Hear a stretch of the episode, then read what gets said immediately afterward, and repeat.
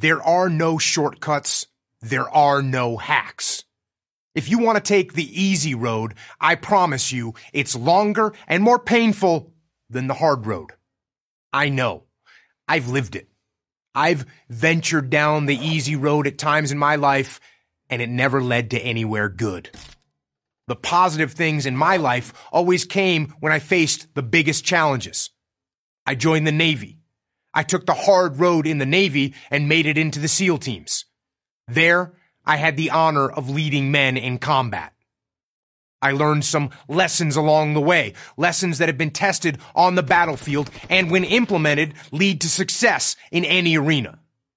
One of the best things I've learned is that anyone has what it takes to travel the hard road, to walk the path that leads to success.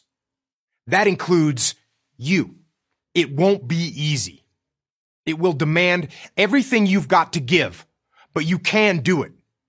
And I want to give you three key principles I've learned that will help you to get it done. Principle number one, discipline equals freedom. That's not a contradiction. It's an equation. Discipline might appear to be the opposite of freedom, but in fact, discipline is the path to freedom. Discipline is the driver of daily execution. Discipline defeats the infinite excuses that hold you back.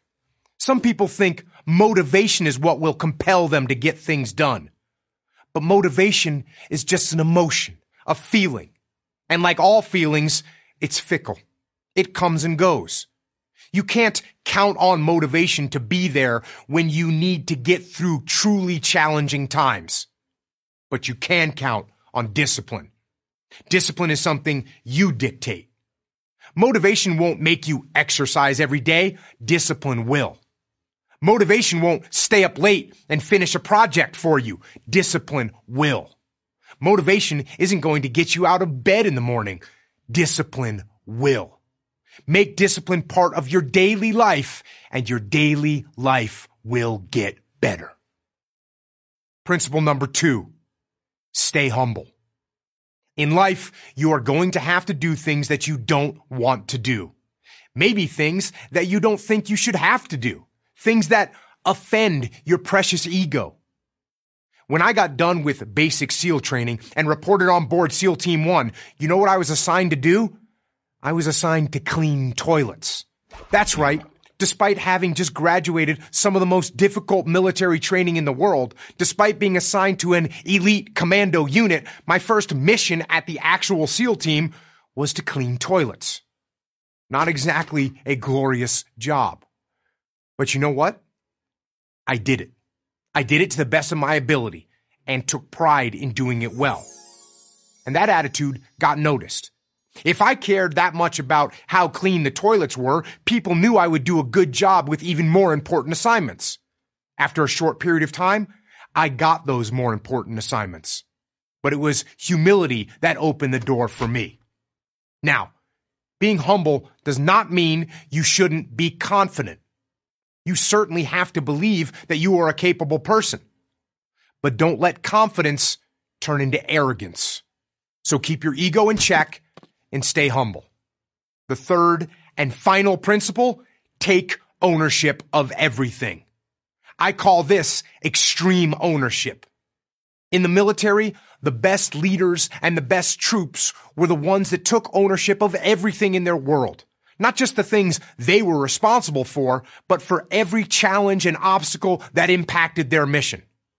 When something went wrong, they cast no blame. They made no excuses. They took ownership of the problem and fixed it.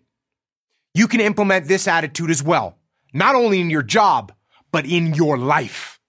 Let other people blame their parents, their boss, or the system. Let weaker people complain that the world isn't fair. You are the leader of your life. Take ownership of everything in it. So, be disciplined in all that you do.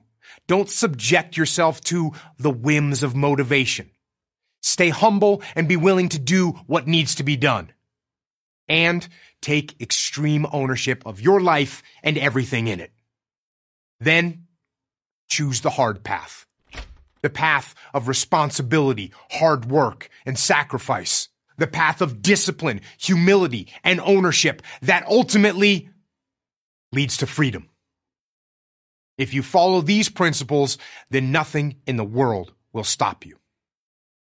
I'm Jocko Willink, host of the Jocko Podcast and author of Extreme Ownership for Prager University.